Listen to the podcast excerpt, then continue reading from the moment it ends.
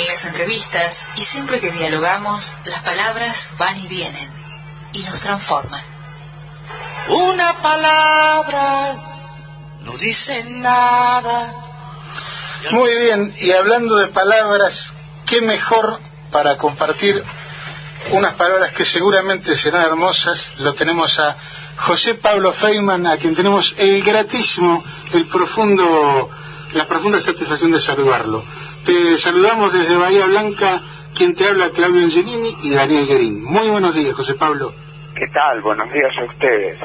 Bueno, mira, realmente esto te lo decimos no es para no es para piropearte, es, lo que sentimos de corazón, ¿eh? en serio. Bueno, bueno, muchas gracias. Bien. De mi mesa de luz ahora estoy hablando con, con el libro que los libros que tengo en la mesa de luz. Exactamente. A de camino y de consulta casi permanente. Le estamos poniendo voz a ese a ese libro.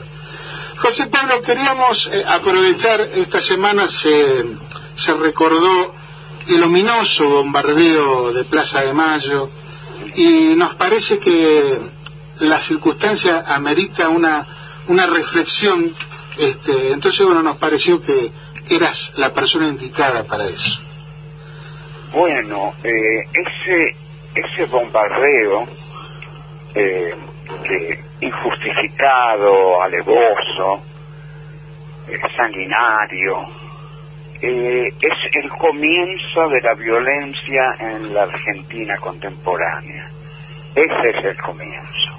Antes hubo otras violencias, por supuesto, pero en la Argentina de las últimas décadas la violencia empieza con el artero golpe, que es un golpe realmente frustrado, pero un golpe de del 16 de junio del 55 eh, Perón estaba debilitado y por el contrario su discurso se había vuelto muy agresivo eh, y no correspondía con las fuerzas que tenía ni con la organización que tenía. Perón tenía de lado, de su lado, gran parte del ejército que le era leal, pero no tenía el ejército la decisión de la lucha porque no la tenía el conductor del ejército. Realmente Perón había estado en decadencia desde la muerte de Evita, dedicándose a, a frivolidades y cosas que lo hicieron blanco de muchos chistes y bromas y cosas que se contaban entre la población eh, de la UES, de las chicas de la UES, de las pochonetas, del pochito, en fin, eh, le habían perdido un poco el respeto. Además, este, en esa Argentina del 54, del 55, había un clima de, de farra, de alegría. Alberto Castillo, que era un gran cantante de la época, había cantado que saben los pitucos, lamidos y juyetas, que saben los que es tango, que saben de compás. Y ahora, en el 54, cantaba Yo llegué a la Argentina en una noche divina del 54. En la Argentina todo el mundo se divierte porque aquí la gente solo sabe amar. Un disparate realmente la canción optimista en medio de varios golpes que se estaban preparando y el endurecimiento de la política del peronismo y de la policía de Gamboa que estaban eh, reprimiendo y hasta había algunos casos de torturas. Ahora, José Pablo, una cuestión que, que se me ocurre es eh, qué prolijamente ocultado de, la historia oficial. Porque, y esto te soy sincero, yo me acuerdo siempre que mis viejos me contaban de la quema de las iglesias, pero y no era mala gente mi viejo, mi vieja, pero nunca me contaron del bombardeo de Plaza de Mayo. Claro, porque el bombardeo de Plaza de Mayo es algo que hacen las clases que siempre han dominado la Argentina, las clases altas, las clases hegemónicas, eh, es la Marina, nada menos, son aviones de la Marina, y la Marina eh, siempre ha sido muy gorila y siempre ha sido eh, muy, digamos, este, pro colonización. Eh, la Marina todavía en el 54 se lloraba la muerte de Nelson este, en la Marina y bueno eso eso hace que sea haya sido siempre un reducto muy represivo y muy reaccionario, ¿no? Eh, la Marina hace el 55, hace la ESMA, es una, una fuerza eh, muy antipopular, muy impiadosa, muy represiva, y en el 55 lo, lo demostró como pocas veces, ¿no? Recién en la ESMA volvería a verse una represión, una tortura tan tan terrible, una masacre, ¿no? Eh, como una, un, un, ordenamiento de esto. Vuelvo a Perón, José Pablo. Allí eh, hace referencia a, un Perón que está complicado en política y había se había potenciado en, una agresividad o planteó algo parecido a esto, lo estoy traduciendo, que no tenía correlato de fuerzas como para eh, sostener lo que decía. Eh, eh, en, esta proyección y luego del bombardeo lo nombra a, a John William Cook como interventor del PJ, pero sí, así es. ¿Está entroncado con esta radicalización del discurso de Perón sin sustento o, o, otra posibilidad en la lectura Cook, de esto? Cook habría una posibilidad y una esperanza de resistencia y organizatividad de la clase obrera para el peronismo. Eh, en realidad siempre me llamó la atención que lo pusiera a Cook en ese año. Cook era enemigo de las inversiones extranjeras y Perón, eh, a través de Cereijo, su ministro de Economía, estaba negociando con, por inversiones extranjeras de Estados Unidos y había iniciado negociaciones con la petrolera California de modo que eh, es un poco eh, sorprendente que lo ponga a Cook.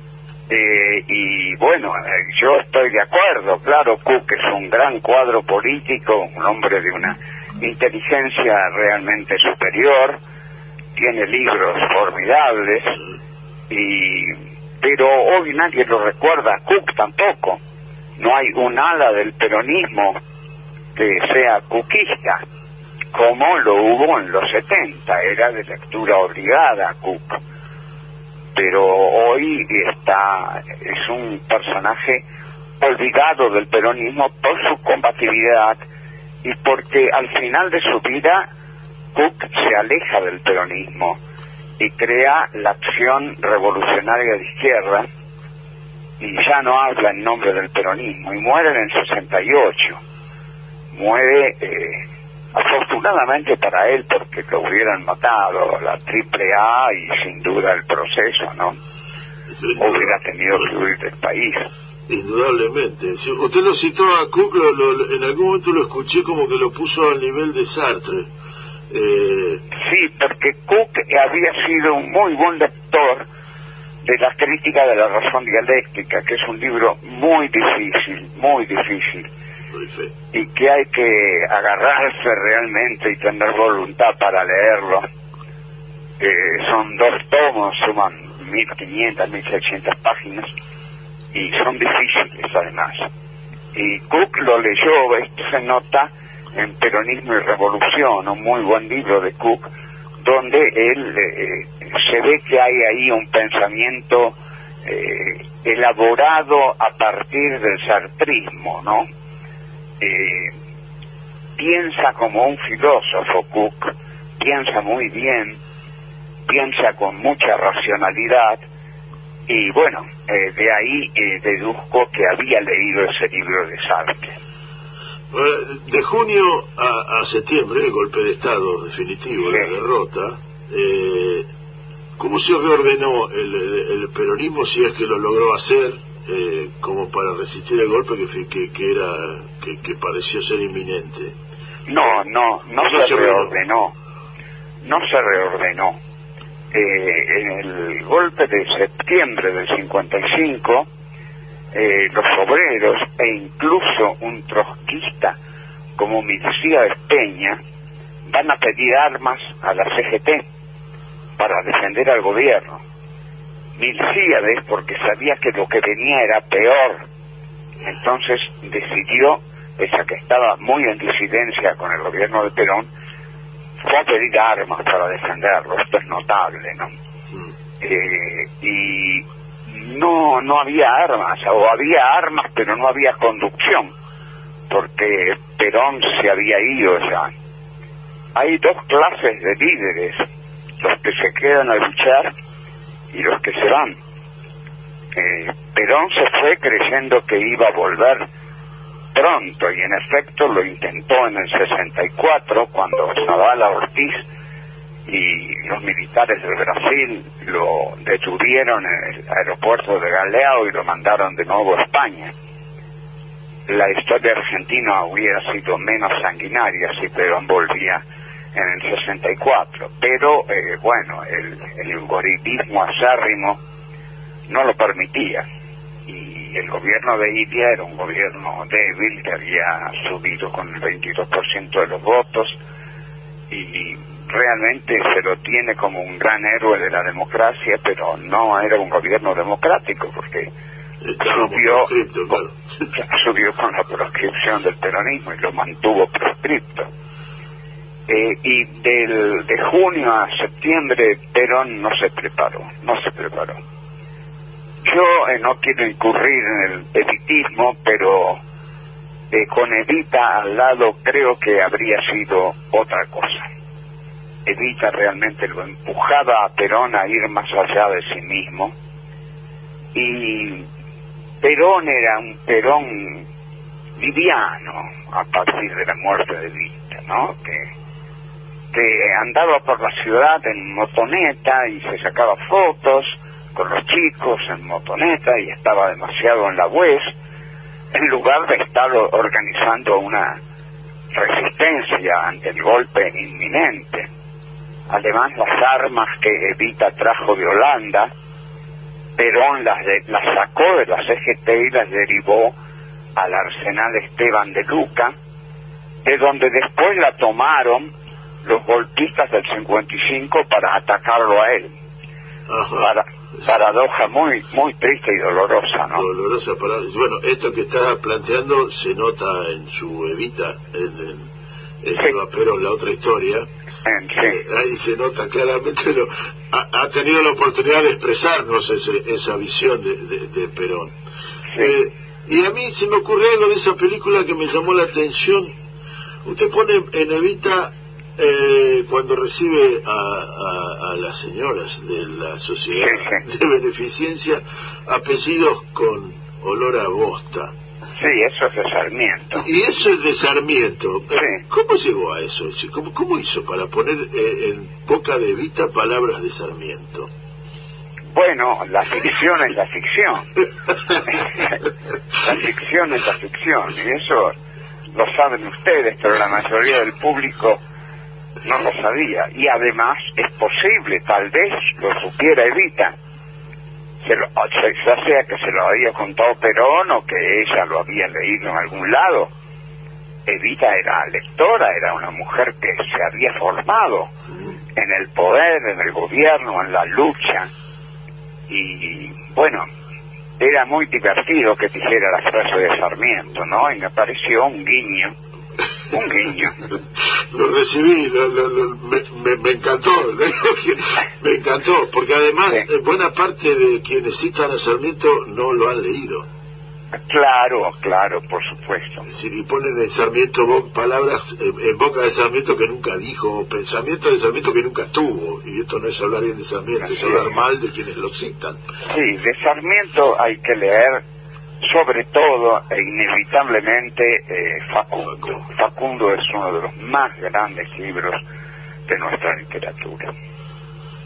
Eh, José Pablo, y hablando del, de todo el tiempo posterior al bombardeo, ¿no? Eh, ¿Cómo pensás que, que el bombardeo eh, determinó lo que vino después? Bueno, determinó el grado de violencia que estaban dispuestos a ejercer. Eh, con la llamada libertadora, se prohibió con el artículo, el decreto 4161, se prohibió el partido peronista nombrar a Perón, nombrar a Evita, cantar la marcha peronista, cantar Evita Capitana, muchísimas prohibiciones. Un decreto que firmaron, por supuesto, Aramburu y Rojas, pero también Zavala Ortiz, el radical, Álvaro Arzogaray, conservador, este, gente eh, muy, muy antiperonista. Joldi, no se olvide de Joldi. Joldi, Joldi, Norteamérico Joldi, como se me decía. Norteamérica. Eh, sí, pretendía ser socialista ese tipo. Eh, y bueno, y después tenemos en el 56 el golpe de Valle y los fusilamientos de León Suárez, fusilamiento de Valle, de Cogorno, de Tanco y 28 fusilados en León Suárez, según el gran libro de Rodolfo Walsh, Operación Masacre. Así que ellos vinieron con la decisión de realmente reprimir un gobierno dictatorial y fusilar.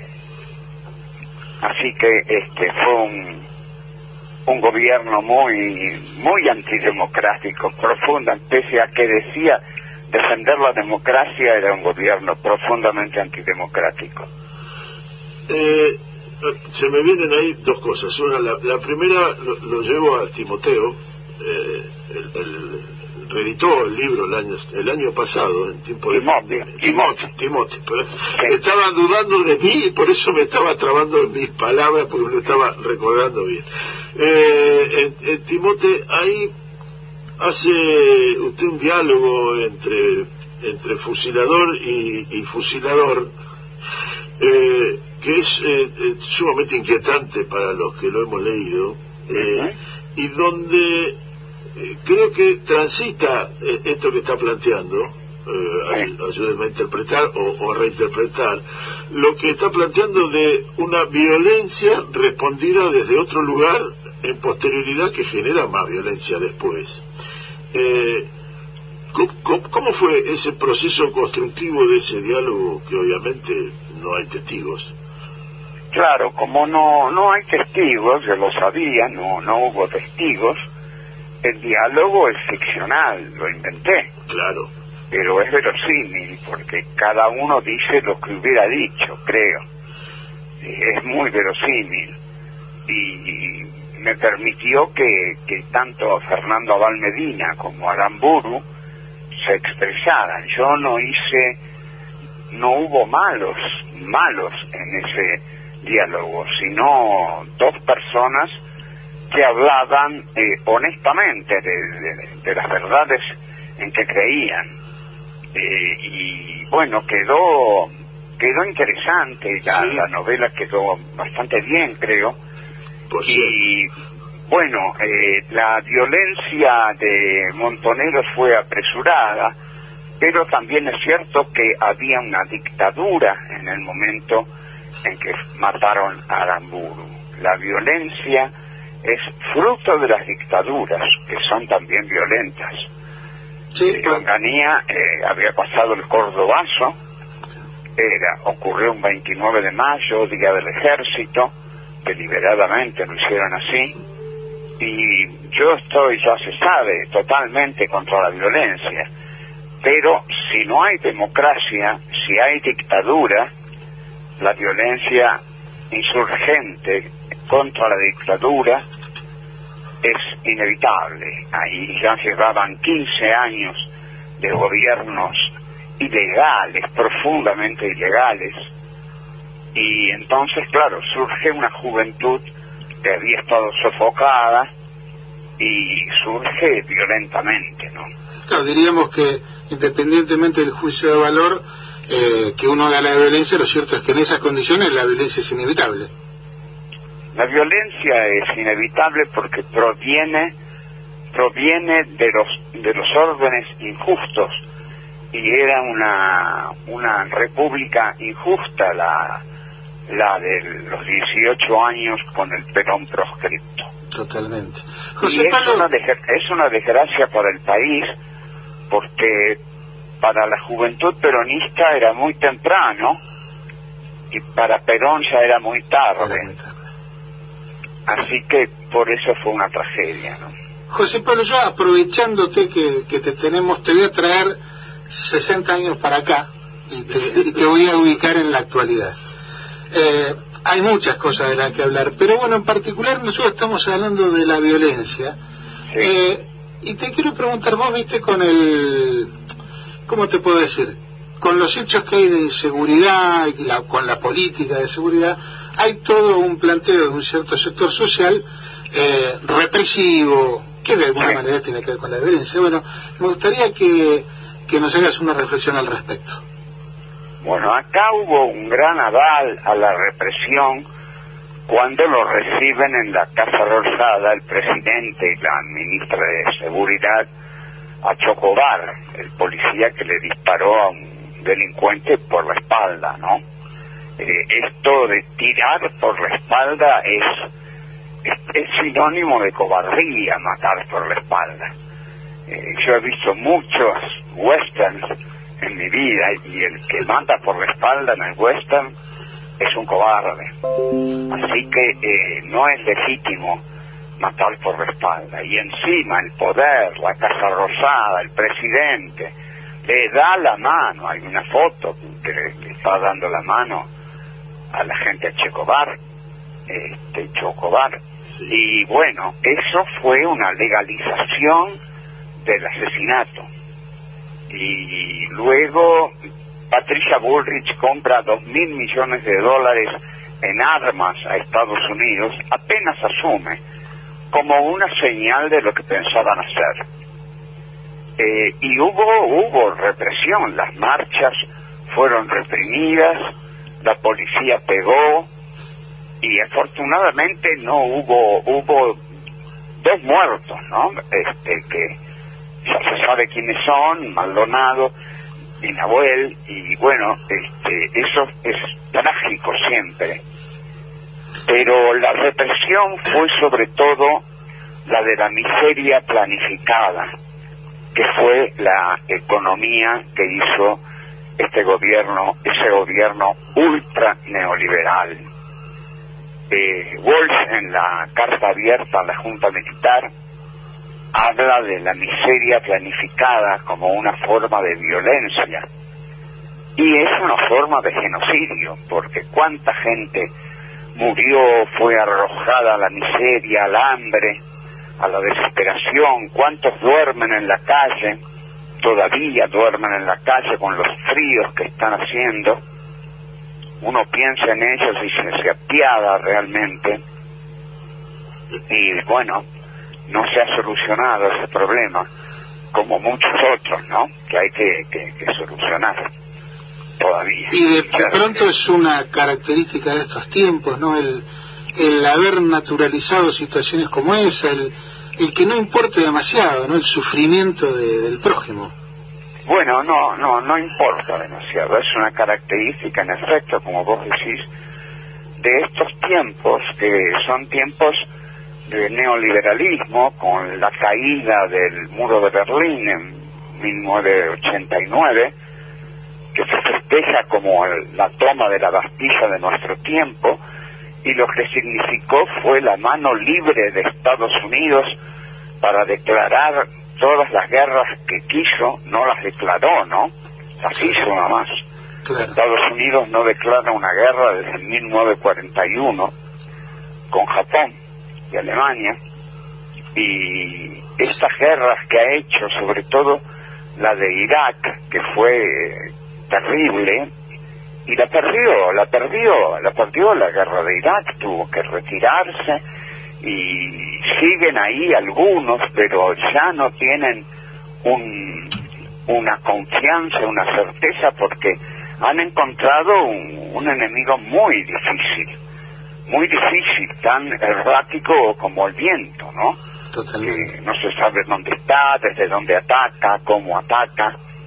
Y ni los rusos, ni los soviéticos, ni los yanquis han podido con las tropas de, de Medio Oriente. Es, Esto, es una eh, pelea que no se termina de entender, pero eh, Sí. por- por- porque pareciera ser que es simplemente para mantener una conflictividad que impida otra cosa, claro, ¿no? claro. Lo, lo te- lo traigo aquí, hace poquito el presidente tuvo unas declaraciones eh, fallidas, malas, eso de que descendemos de los barcos. Sí. Eh, Pero es un chiste, es, un, viejo, chiste, es un- un pero, viejo chiste, lo han tomado porque se agarran de cualquier cosa. no, pero, pero sí dijo algo que a, a mí me despertó un debate. Él, Sí. él dice, él se autodefine como europeísta. Ajá. Eh, y, y- y yo no termino de entender, porque europocéntrico lo entiendo y la uso la palabra, pero europeísta no es una palabra que use. Eh, ¿Cómo lo interpreta usted eso de ser europeísta? Obviamente No, bueno, que lo que leemos somos filósofos, son filósofos europeos esencialmente, y tal vez desde ahí podría ser. Bueno, creo que sí, lo- no, no, no lo escuché decir eso, pero no lo leí tampoco, pero si lo dijo es un error.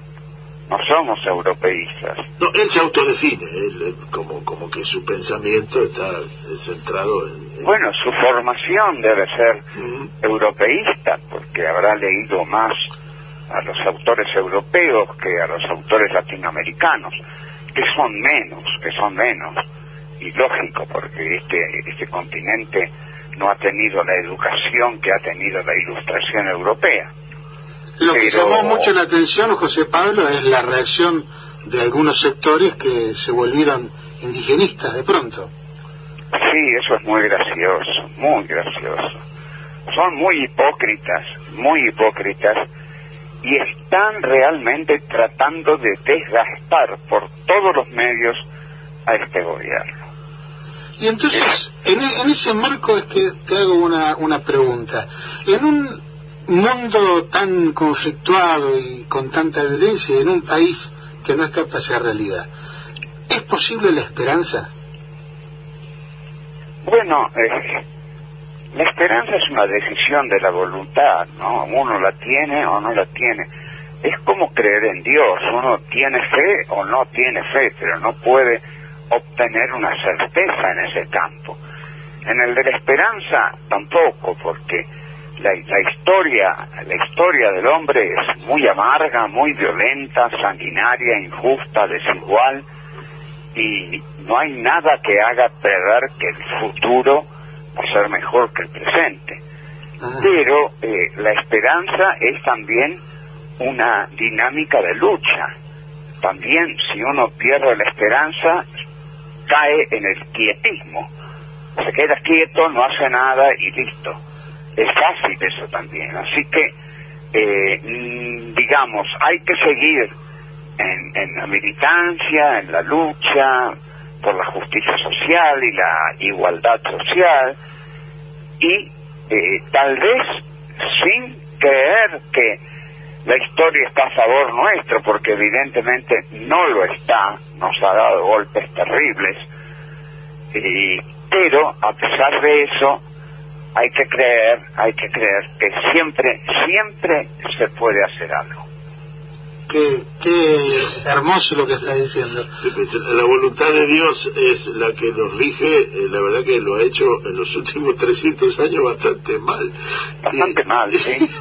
Y si el resultado de la evolución de la historia era que íbamos a, a- a vivir en un mundo de igualdad, también ha salido no, Bastante del, mal. no del todo claro. Pero no, Claro, no por obstante eso- lo cual vale la pena seguir Sí, sí.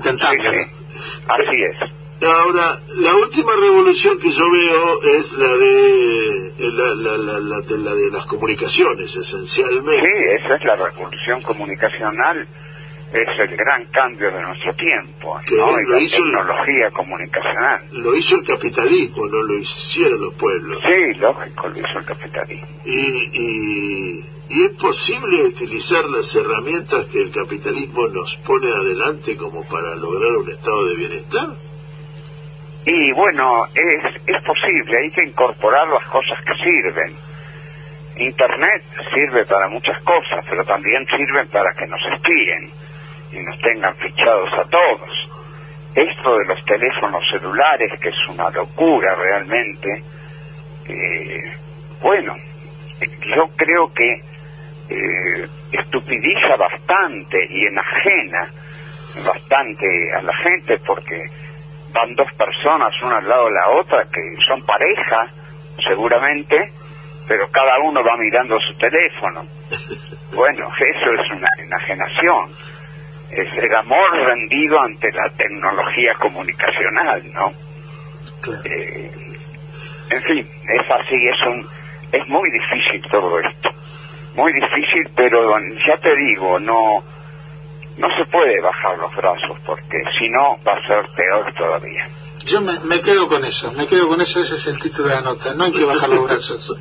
José Pablo, te agradecemos en el alma este rato, este, a mí en particular me ha hecho muy bien escucharte, y bueno, agradecerte y, y, que nos prometas que alguna vez pronto eh, nos volvamos a juntar. Muy bien, cuando ustedes quieran. Fuerte abrazo. Un gran abrazo. Un, gran abrazo, José Pablo. Hasta luego. Gran abrazo.